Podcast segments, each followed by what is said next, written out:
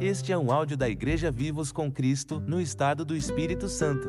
Para saber mais, acesse nosso site vivoscomcristo.com.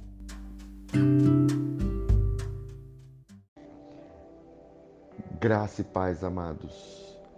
Em Salmo 35, versículos 27 e 28 diz assim: Cantem e alegrem-se os que amam a minha justiça, e digam continuamente: o Senhor, que ama a prosperidade do seu servo, seja agradecido.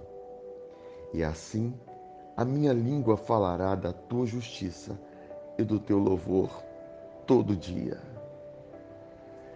Eu começo a meditação nesse salmo fazendo uma pergunta: você ama a justiça de Deus?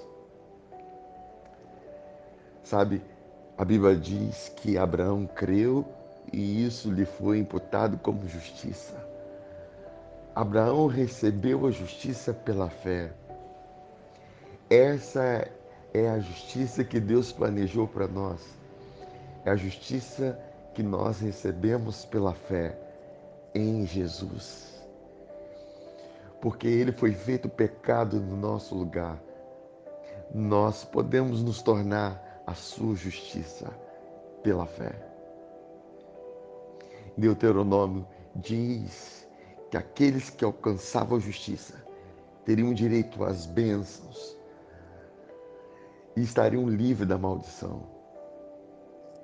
Por isso que em Gálatas capítulo 3,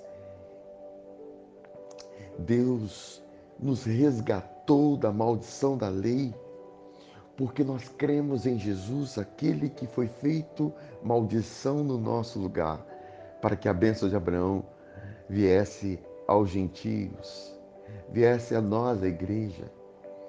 Porque porque Deus atribuiu justiça a nós. Essa palavra precisa estar nos nossos lábios todos os dias.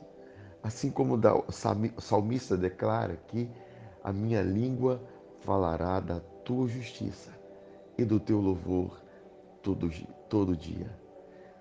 Tudo aponta para aquilo que ele fez. Tudo aponta para aquilo que ele está fazendo. Não tem nada a ver conosco, tem tudo a ver com ele.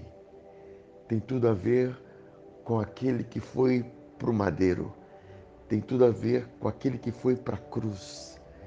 Tem tudo a ver com aquele que ao realizar essa obra completa, nos deu vida. Nos deu vida e vida abundante. Uma vida que glorifica a Deus.